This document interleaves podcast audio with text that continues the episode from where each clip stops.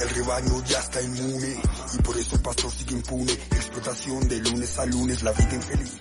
Bueno, seguimos acá en Inmunidad del Rebaño. Acá está, me acompaña Nadia Sumaico. ¿Cómo andás? ¿Cómo va? Buenas tardes. Buenas tardes. Feliz de acompañar hoy que no está el compañero Leo. Sí, sí, él tuvo un problemita y bueno, así que estamos acá repasando un poco los temas del día relacionados con la expresidenta Cristina Fernández y bueno, un poco la gira de, del ministro de Economía Sergio Massa en los Estados Unidos. Pero bueno, ahora vamos a continuar hablando con un tema que hace al interés social, que es el mes de la prevención del suicidio, Suicidio. del suicidio. Sí, sí, es un tema que bueno, que no es una no hay muchas estadísticas en la Argentina, si bien hubo un sociólogo Emil Durkheim que había que inició un poco la sociología basada en, en estadísticas que tenían que ver con el suicidio y a partir de ahí hizo sus estudios sociales. En este caso vamos a tomar eh, cuáles son las causas y también las, digamos, el contexto psicológico y el contexto social que hace Y desarmar un poco el estereotipo, ¿no? De, de la cuestión de por qué una persona puede llegar a la decisión de suicidarse. Claro, el estereotipo o, o el misterio, más bien, porque es un tema que no se habla, de hecho, por la religión católica y, y judía, digamos, en los dos testamentos, está condenado, es una conducta repudiada históricamente, que bueno, que también un poco es, digamos, que una persona tome un- una decisión de este tipo es algo grato para para ella, ¿no? Porque es una situación terminal como es quitarse la vida, que lo puedan hacer los hombres, los animales no lo hacen. Algo así como que tu vida pertenece a Dios, entonces vos no podés de- decidir quitártela, básicamente. Encima que te suicidas, vas al infierno. No, claro, sí, eso por una parte, pero por otro lado es como que los animales nunca pueden, no se suicidan los No tienen animales. conciencia. Claro, en este caso es como que la conciencia se divide, porque es hacerse el daño a sí mismo, que bueno, que en realidad eh, está contra, digamos, lo que podría considerarse la razón de la de la vida, ¿no? No sé. Pero bueno, para eso tenemos, Tenemos al experto. para claro, para hablar de este tema que nos nos intriga de alguna manera y nos y no y no tenemos las herramientas para analizarlo, tenemos a un psicólogo que lo ha estudiado específicamente al tema, lo tenemos en línea a Ricardo Antonowicz, el cual nos va a explicar cuáles son las razones y cuáles son las formas que puede- se puede prevenir el, suicidio y, y las herramientas que tiene la gente para, para tratar de evitarlo y también la gente que está alrededor. Ricardo Antonowicz, ¿nos escuchás? Acá Emiliano Delio y Nadia Sumeico te saludan. Buenos días. Un gusto compartir estas reflexiones con ustedes. Y bueno, el tema del suicidio es un tema bastante complejo, Sí, ¿no? Eh, no es un tema muy interesante las reflexiones que ustedes hicieron en relación a alguien que se quita la vida eh, y bueno, las implicancias que tiene, al menos religiosas, eh, morales, eh, jurídicas también, sí, eh, bueno, implican una serie de cuestiones que este, bueno, quedan como interrogantes para aquellas personas que no producen ese acto de dar, de quitarse la vida, ¿no? Eso es el suicidio, un acto de quitarse la vida, que no quiere decir lo mismo que morir. La muerte no, no quiere decir quitarse la vida. Nadie quiere morir. es como que... Ninguna persona que se suicida quiere Sí. morir, porque no tenemos una eh, consigna o, o- o no tenemos una inscripción, Sí, vamos a decirlo, de muerte. Sí. Sabemos que podemos producir un acto porque lo vemos en otro y que eso puede quitarnos la vida. Pero conciencia de muerte no, no tenemos porque no morimos nunca. Tenemos sensación de dolor, de placer, de displacer, de enojo, de bronca, porque eso lo pasamos.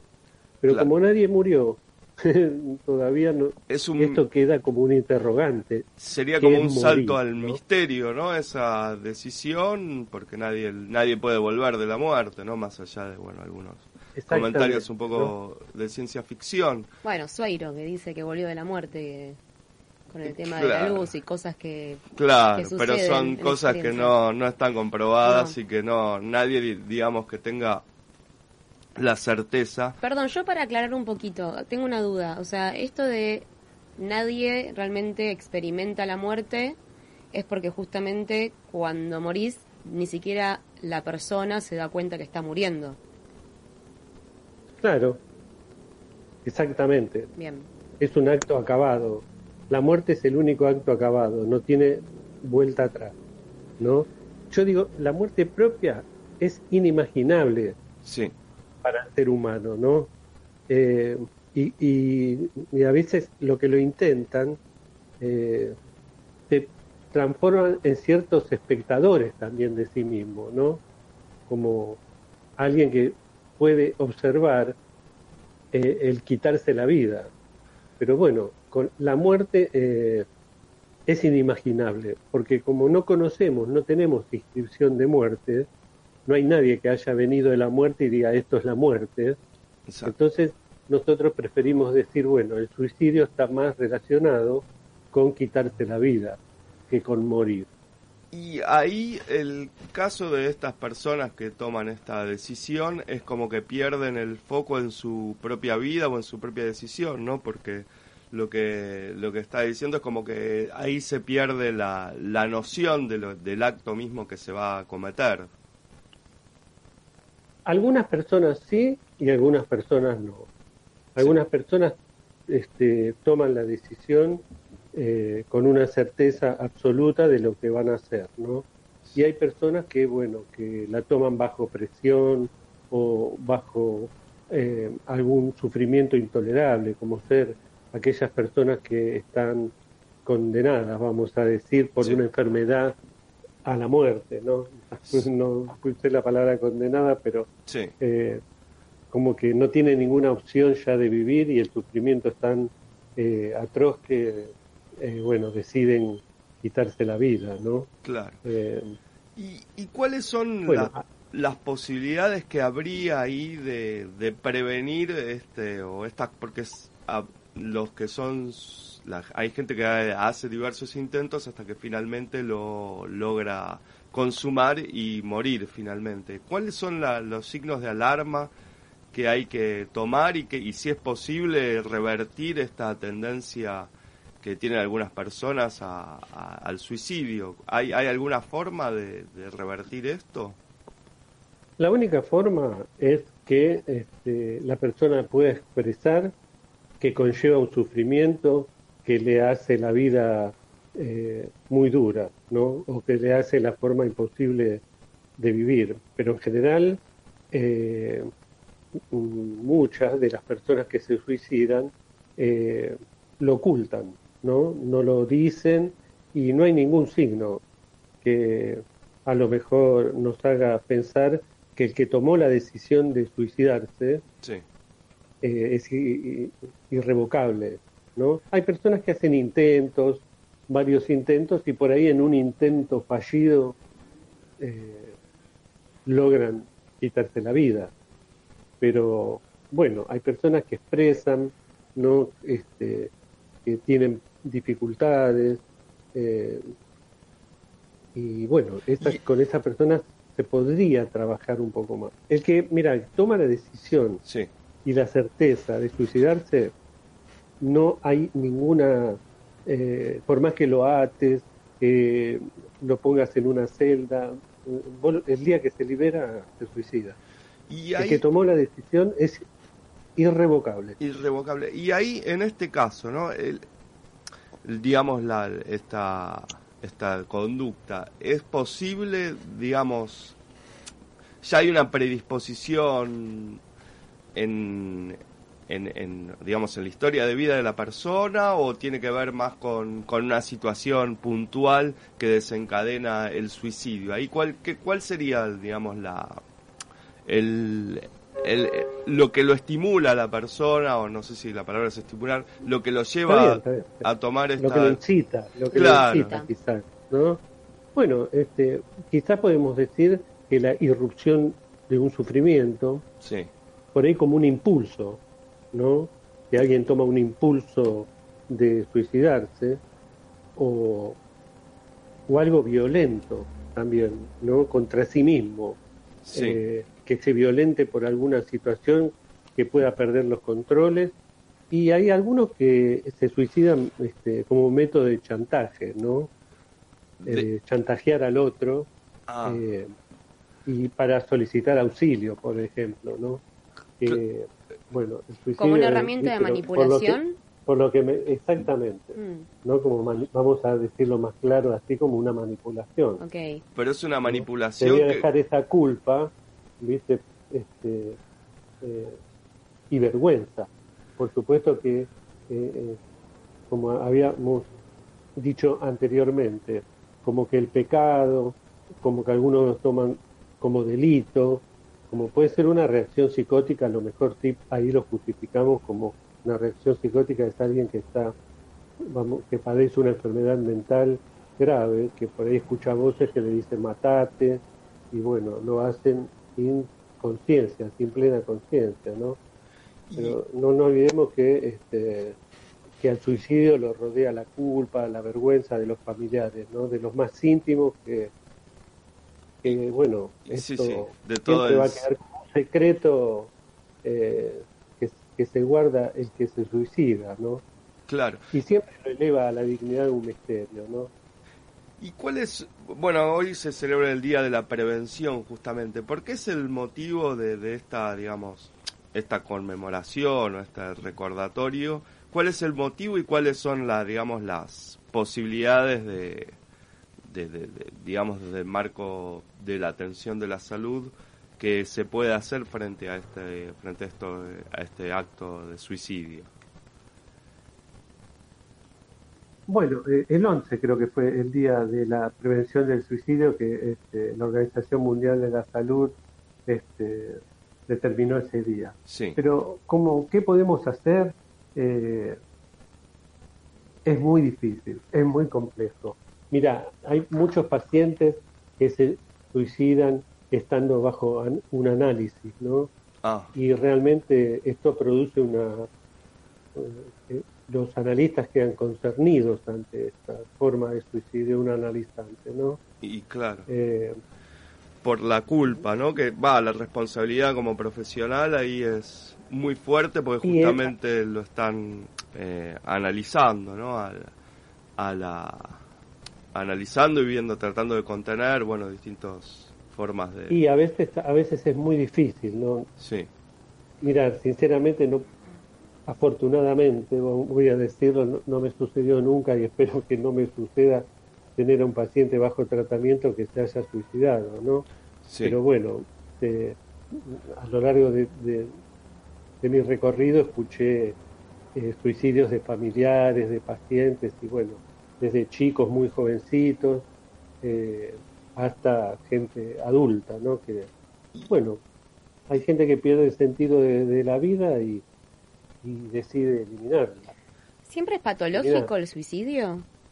No, por supuesto que no, no necesariamente. Alguien que está sufriendo excesivamente es un recurso como para salir. Uno entra a la vida por un solo, por una sola puerta, ¿no? Mm.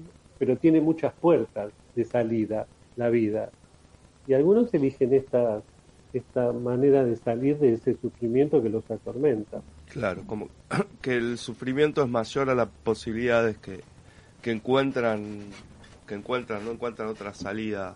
Hay personas que no encuentran ningún sentido a la vida. O ningún, claro, que, viven, que están vegetando, como podemos decirlo, que no encuentran ningún sentido. Entonces dice, ¿para qué me vivir si no tengo ningún sentido? No tiene ningún sentido mi vida. Siempre esto hipótesis, ¿no? Estoy hablando con hipótesis, porque siempre que hablamos de suicidio, a no ser aquellos suicidios que ya están debidamente programados, ¿no? Como por ejemplo en la Guerra Mundial, aquellos pilotos que ah, eran kamikaze, ¿no? Que, eh, o aquellos este, religiosos que ponen bombas, matan eh, mucha gente y también se inmolan en el sentido de sostener una cuestión religiosa, ¿no? Claro, ahí igual es como que la vida de ellos recobraría un sentido social porque bueno, esa inmolación hace a una causa que supuestamente sería más justa para su familia. Más o menos de quitarse la vida y no morir. Claro. Porque eso como que tiene la idea que la muerte podría estar garantizada eh, eh, placenteramente en otro, en otro ámbito. Claro, la muerte como transformación. Exactamente, mm. ¿no? para muchos como pecado también, ¿no? Sí. para muchos como eso y para otros el morir este, también como un pecado. Y ahí, Ricardo, habías hablado del caso de los psicólogos que, bueno, que han tenido la desgracia de tener un paciente que se ha suicidado. El material que ellos eh, toman o que, han tenido, que han venido trabajando, sirve de alguna manera como insumo para, digamos, para hacer un análisis, para aportar a este análisis del suicidio. Hay, hay estudios relacionados con que hacen psicólogos que han tenido esta desgracia. Con el suicidio, siempre eh, que buscas una causa, invariablemente encontrarás demasiado. ¿no? no hay una sola causa que a lo mejor cuando un analista piensa en el suicidio del paciente piensa en varias causas, no en una sola concreta. Ah. Así que siempre queda ese interrogante. Y bueno, un analista tiene, tiene su propio análisis, también en donde puede hablar de esto que sucedió, y también, bueno, tiene algunos lugares de la teoría que nos hablan de esto, pero bueno, es un tema muy complejo el suicidio. Así que bueno, estamos entonces, gracias por, por tus palabras, nos hemos clarificado un poco algo que bueno, que es difícil de comprender para la mayoría, ¿no? Es difícil de comprender que alguien quiera quitarse la vida, pero es algo que sucede y va a seguir sucediendo lamentablemente. Así que Ricardo Antonowicz, te agradecemos por estos minutos y bueno, vamos a estar en contacto por diversos temas que tienen que ver con la psicología y bueno y las repercusiones que tienen en la vida de, todos las decisiones de cada uno. Eh, bueno un gusto para mí me sentí muy cómodo. Este, las preguntas fueron eh, muy correctas muy eh, con mucho sentido. Y bueno también este, felicito a ustedes por este intercambio que a veces se hace eh, complejo hablar de este tema, pero bueno, espero haber sido útil y, haber compartido estas reflexiones. Sí, por supuesto que sí. Muchas gracias, Ricardo Antonowicz, eh, psicólogo.